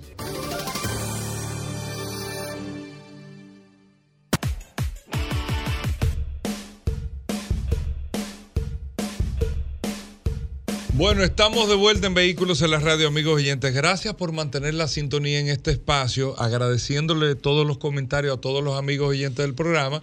Y como cada miércoles, aquí está nada más y nada menos que Félix Correa, que es nuestro asesor en materia de seguros para vehículos. Félix Correa está todos los, los miércoles aquí en el programa, asesorándole en materia de seguros. Siempre trae sus noticias, sus informaciones, pero es para que usted Usted tiene una reclamación, le pasó una situación, quiere sacar un seguro, quiere cambiar de proveedor de seguro, quiere ver otra opción. Aquí está Félix Correa para asesorarlo. Mi querido Félix Correa. Contentísimo, Hugo Veras, de poder llegar a este espacio. Vehículos en la radio a través de Sol 106.5, la más interactiva, Paul Mansueta, mi hermano Manuel Rivera y Vladimir, que está aquí, Eso, nos eso acompaña es hoy. indiscutible que Eso Félix es radio, es eso es el radio. que mejor radio. tiene ¿El qué? introducción ¿El en hermano? espacio. ¿Qué te está Eso es pasando? Aquí hacemos, porque aquí hay aquí- 20 colaboradores. Aquí, No te- tú nunca has dicho eso del peque. Él de estudió, Manuel. ¿no? Tú nunca has dicho eso ¿Tú de Manuel. No, no, el Tú nunca has dicho eso. El único que hace radio así eres tú. Yo me estoy dando cuenta. tú nunca has de dicho eso de Todo se está armando para que a mí no me quede tiempo. Yo te estoy diciendo. yo te estoy diciendo. Oye, mire, señor, Peque, antes un de- par de minutos van. Antes, antes de yo em- empezar con este tema, yo quiero hacer un llamado, pero no es un llamado, es como un llamado que tú quieres decir, ¡Ey, oigan, atiendan, es urgente! ¿Cómo así? A las autoridades con relación a los que están, bueno, a propósito de un video que mandó eh, esta mañana nuestro hermano Eric López, saludo para él, de los motoristas echando carreras en las Américas. Señores, yo vivo en el 14 de las Américas. Yo vivo en el 14 de las Américas. Y yo salgo de la oficina, 6 de la tarde, 7, buscando irme al paso, buscarme irme al paso. Yo tengo un vehículo que bebe mucho, tengo que ir a 60. Pero ¿qué pasa? Cuando uno va, a, uno va a su casa de regreso, tú tienes la idea de ver a tus hijos, de ver a tu esposa. Esa es la idea de todo el que regresa a su casa en la Sí. tarde, en la noche, para... Pero lamentablemente se encuentra con gente echando carrera en la pista. Y eso pasa a cada rato en las Américas, señores. Entonces, ¿dónde está el problema? Es que tú chocas con esa gente, tú, ellos te dan a ti y tú eres el culpable. Eso pasa en República Dominicana. Es verdad que ha habido... eh, eh, No hay un eh, seguro que te blinde contra esos motoristas, Félix. bueno, si tú tienes Sí, tu seguro, seguro full, tuyo tú tienes tu seguro full Pero y te- tienes como que, exactamente, tú tienes tu seguro full y tú tienes que también protegerte son, eh, con una póliza de responsabilidad civil en exceso para que tú tengas más cobertura. Seguro, este es el consejo- Pero lamentablemente eso está pasando y sigue pasando. Bueno. Entonces, otro punto que yo quiero felicitar lo dicho por la eh, superintendente de seguro, la licenciada Josefa Castillo, que dice que el sector asegurador tiene un buen campo para cosechar, pero debe sembrar confianza.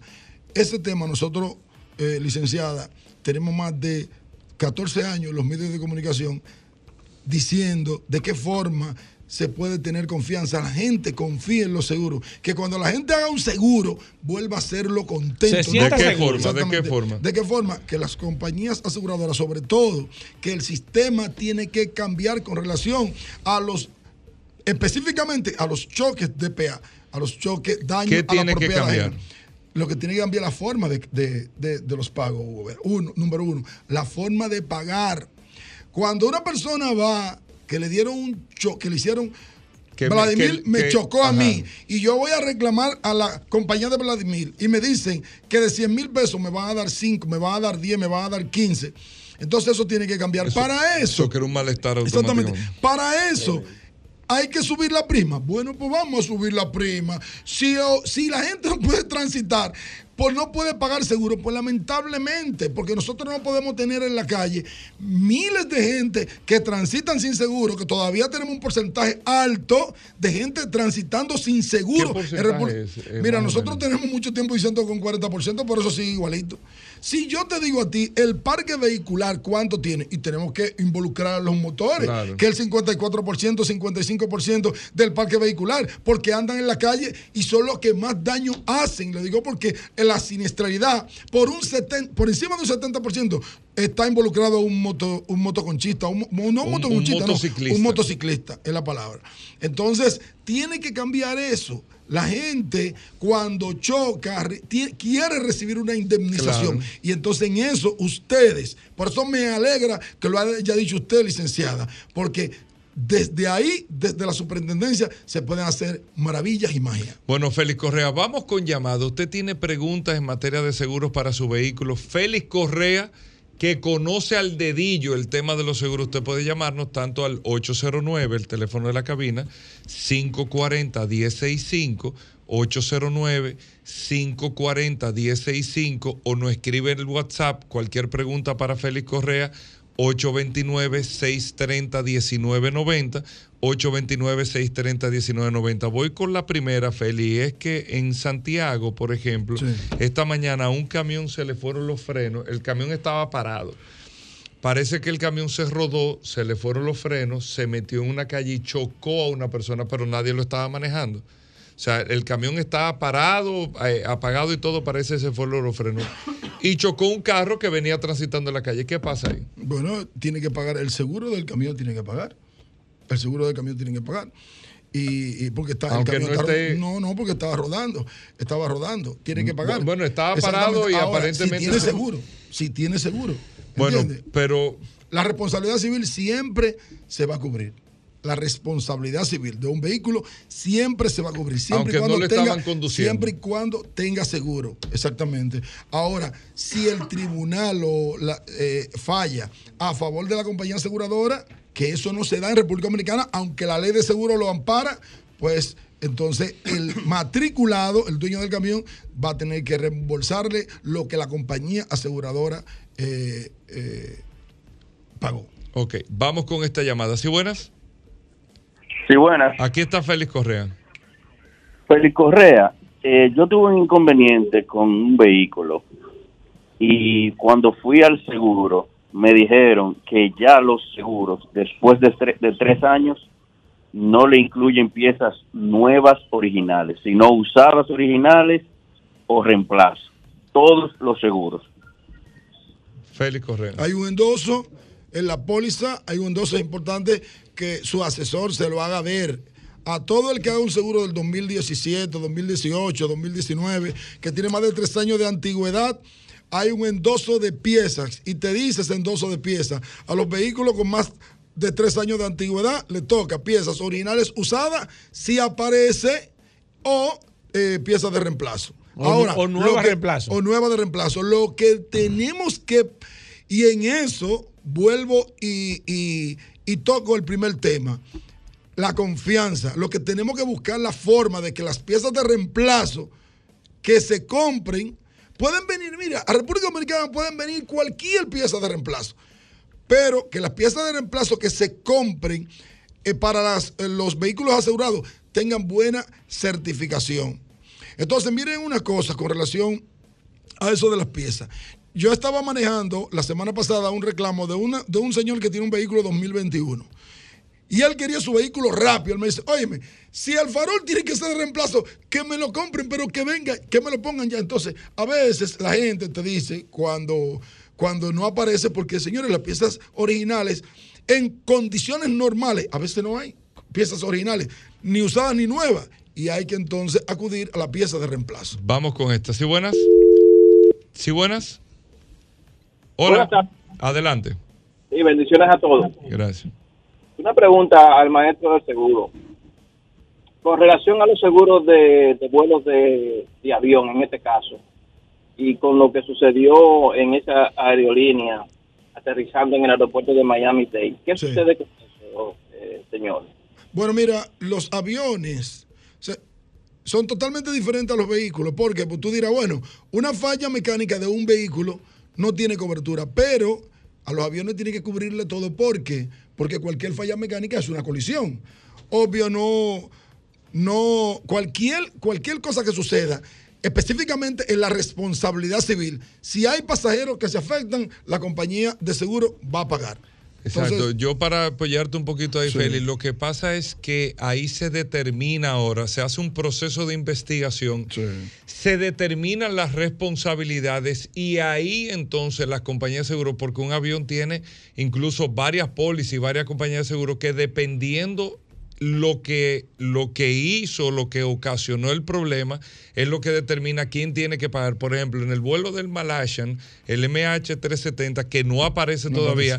Hay una situación con todos los pasajeros que se asume, bueno, o sea, se, se asume que el avión eh, desapareció. O sea, tú podrás decir que se cayó, pero no hay nada que determine que el avión se cayó todavía. Entonces hay un tranque porque no se sabe la qué ocasionó la situación. Entonces, ahí las compañías de seguros tienen un tranque con la indemnización de todos esos pasajeros y los familiares porque ¿cuál compañía lo va a asumir? La de la línea aérea, la de, los- la de las turbinas, la de esto, la de lo otro. Es una serie de situaciones ahí.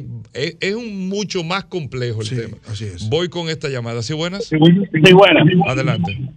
es con lo que decía Félix Correa ahorita de la reunión con Josefa Castillo. Eh, eso está prácticamente en la mano de ella y estoy totalmente de acuerdo con él porque trabajo el ramo, soy abogado que, que todos los días está en demanda.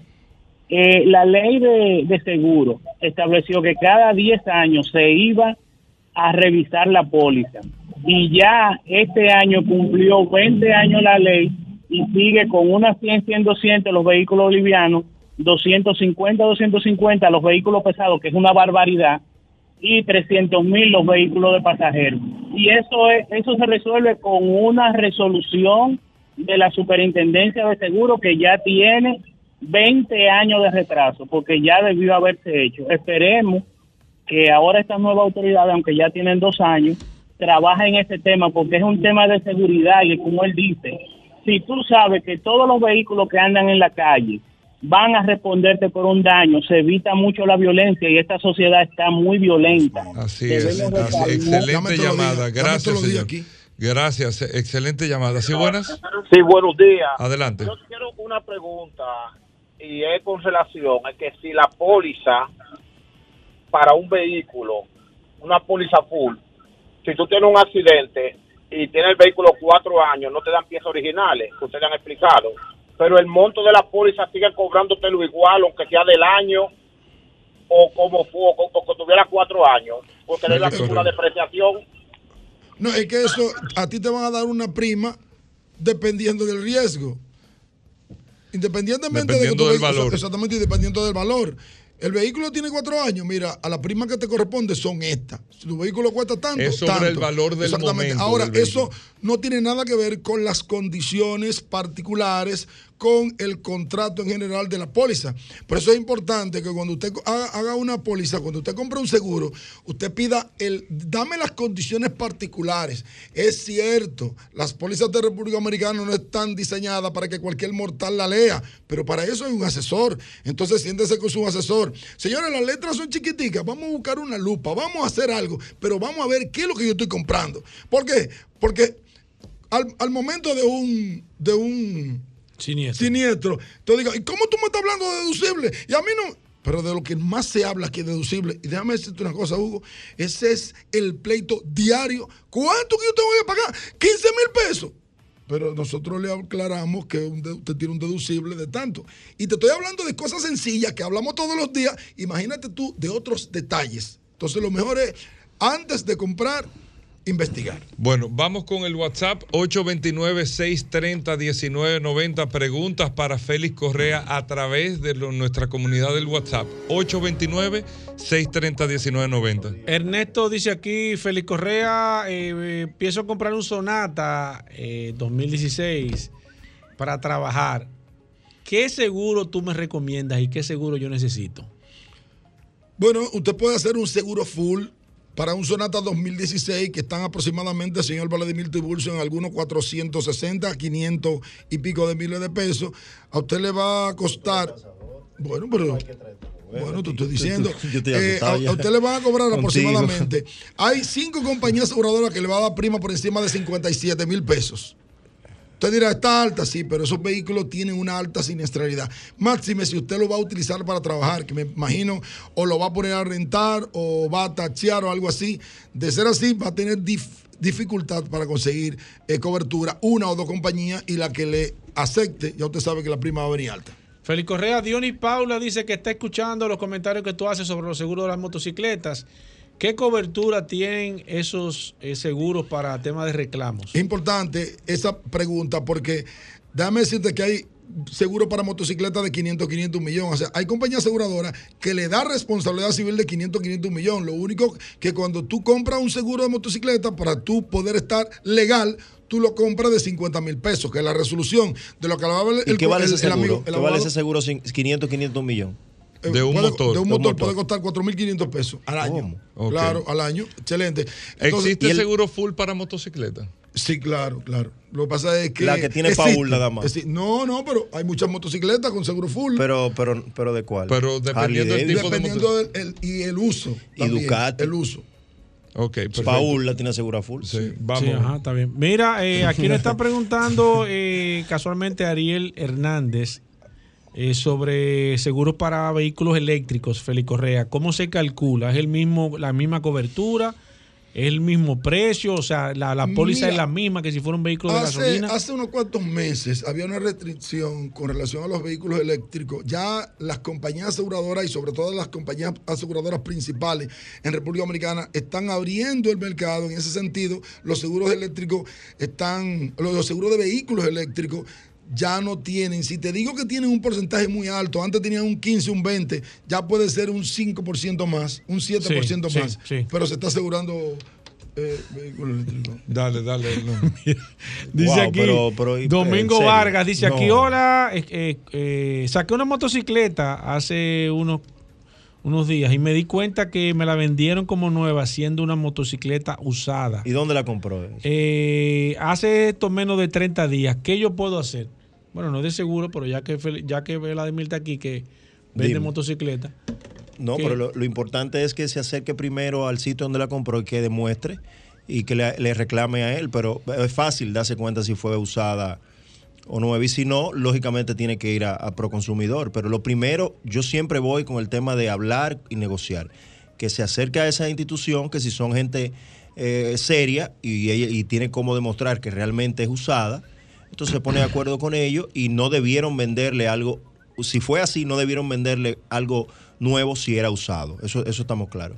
Perfecto, voy con esta última. Luis eh, nos dice, en el caso de un accidente en un vehículo de combustión normal, eh, cubre algunas piezas del motor en caso de que sea una colisión. Sí, claro, En cuando el- hay en el- colisión, En el caso de un vehículo eléctrico, si se afecta en el tema de las baterías, ¿cómo funciona eso, cuando hay una colisión, se cubre todo lo que se dañó del vehículo.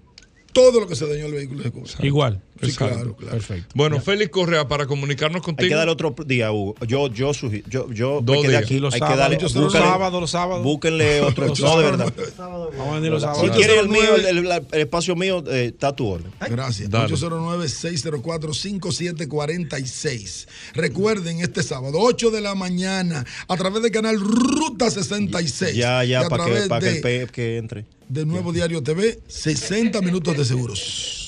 809. 604-5746. Gracias, amigos oyentes. Hacemos una pausa, no se muevan. Ya estamos de vuelta. Vehículos en la radio. Sol 106.5, la más interactiva. Una emisora RCC Miria.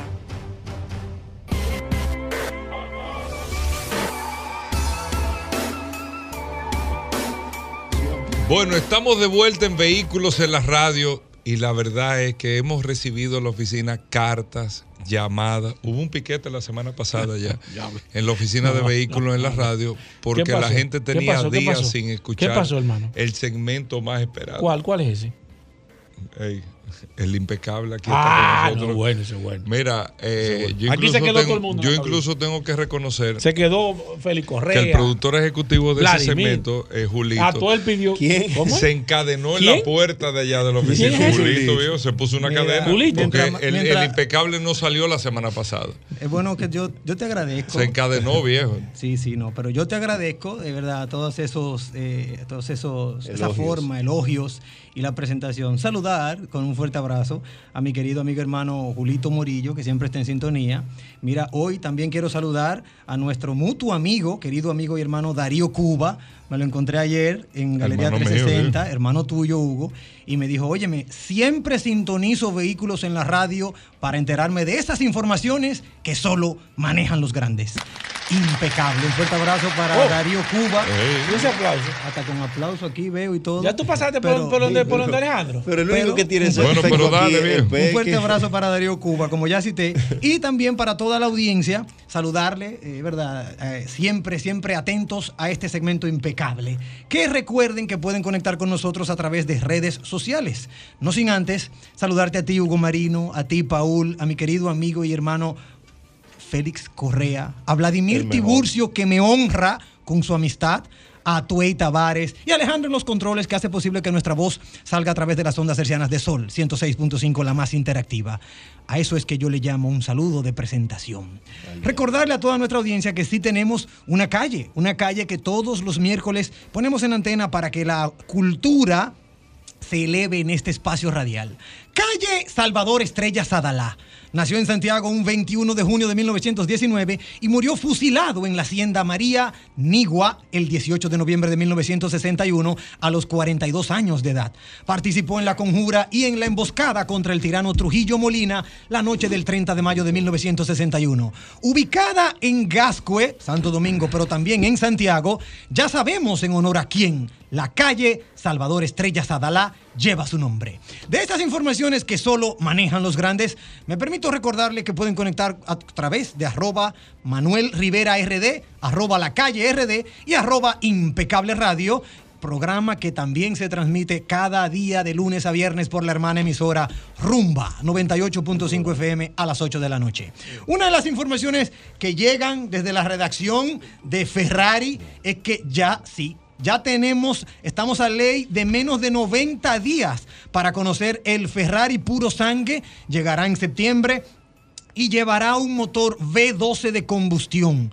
Han habido muchas informaciones confusas porque Ferrari también anunció que está orientada a la tendencia de vehículos ol- eléctricos. Bueno, pues lo más interesante, si cabe aún, pese a que para el año 2026 la marca quiere que el 60% de su catálogo cuente con algún tipo de electrificación, parcial o total, no menos cierto es que el puro sangue contará con ese motor térmico V12 que catalogan como puro, por eso el nombre de puro sangue, por lo que podríamos esperar una configuración no solo sin ningún tipo de hibridación, sino también sin ningún tipo de sobrealimentación.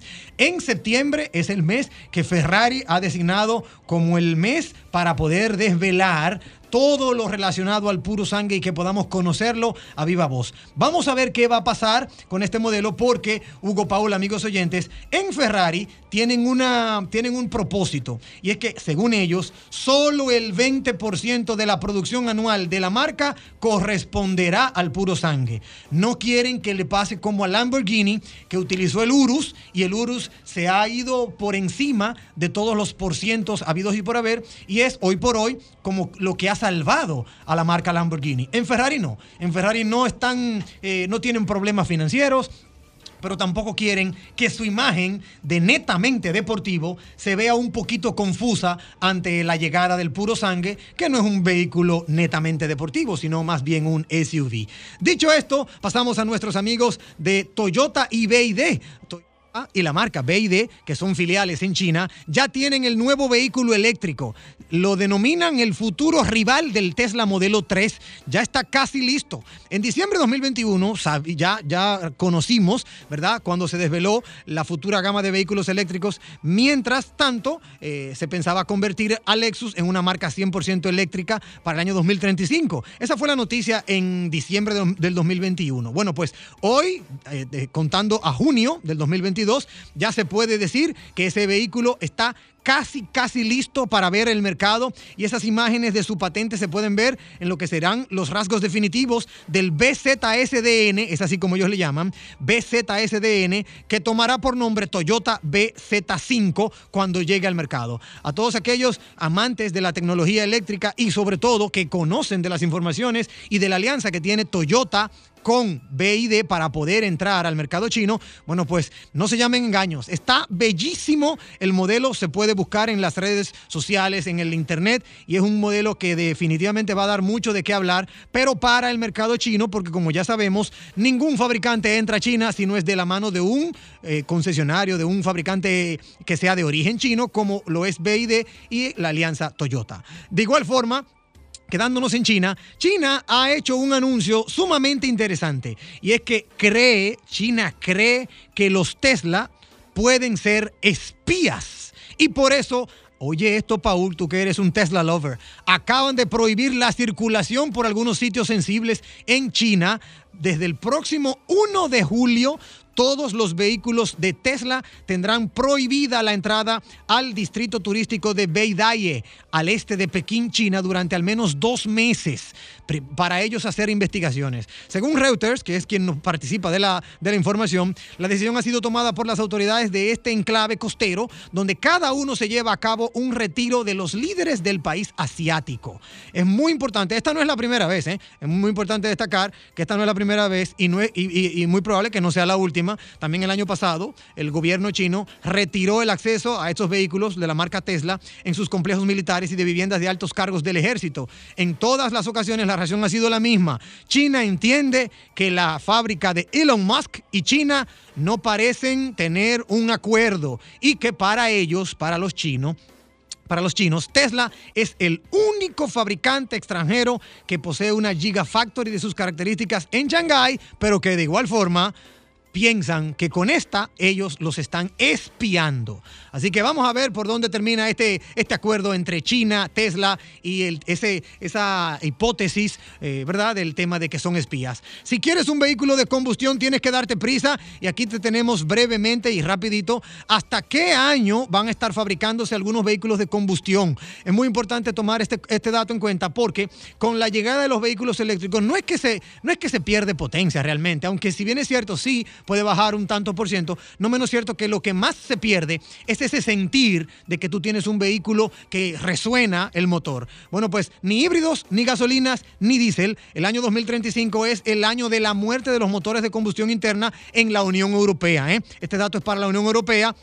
Y aquí te puedo decir que, por ejemplo, ya en el 2020 la marca Smart no está fabricando vehículos de combustión. En el 2022, Honda para Europa termina su fase de vehículos de combustión solo para Europa. Para el continente americano seguirá hasta más allá del 2025. Pero en el 2025 llega Jaguar, DS Renault y Maserati, eh, también incluida Mini. A partir del 2025, estas cuatro marcas no van a seguir fabricando vehículos, o mejor dicho, motores de combustión. Audi entra en el año 2026. Para Audi, 2026 será el final del vehículo de combustión. Opel 2028. En el 2030 tenemos a Bentley, Cupra, Mercedes, Volvo, Fiat, Peugeot, Ford, Lexus y Hyundai para el 2030 y para el 2035 General Motors finaliza el tema de la fabricación de vehículos de, combustión. Hay algunos que, si bien es cierto, están dentro de estas filas, todavía no han sido bien confirmados porque están trabajando en, en combustible alternativos para poder lograr un permiso que vaya más allá del 2035, como es el caso de Porsche.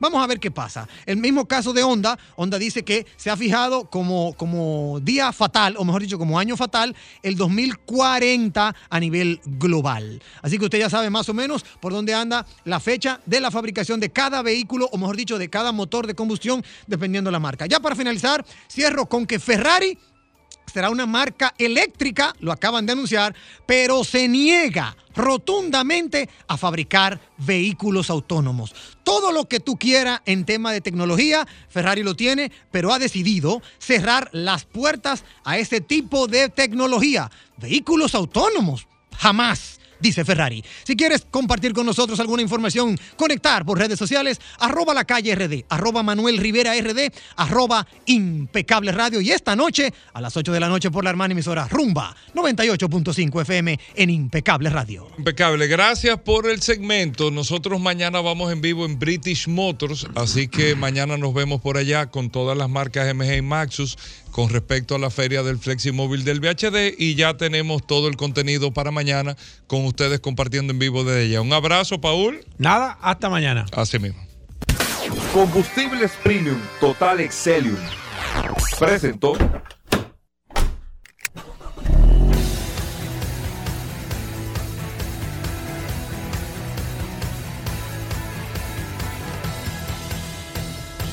Vehículos en la radio.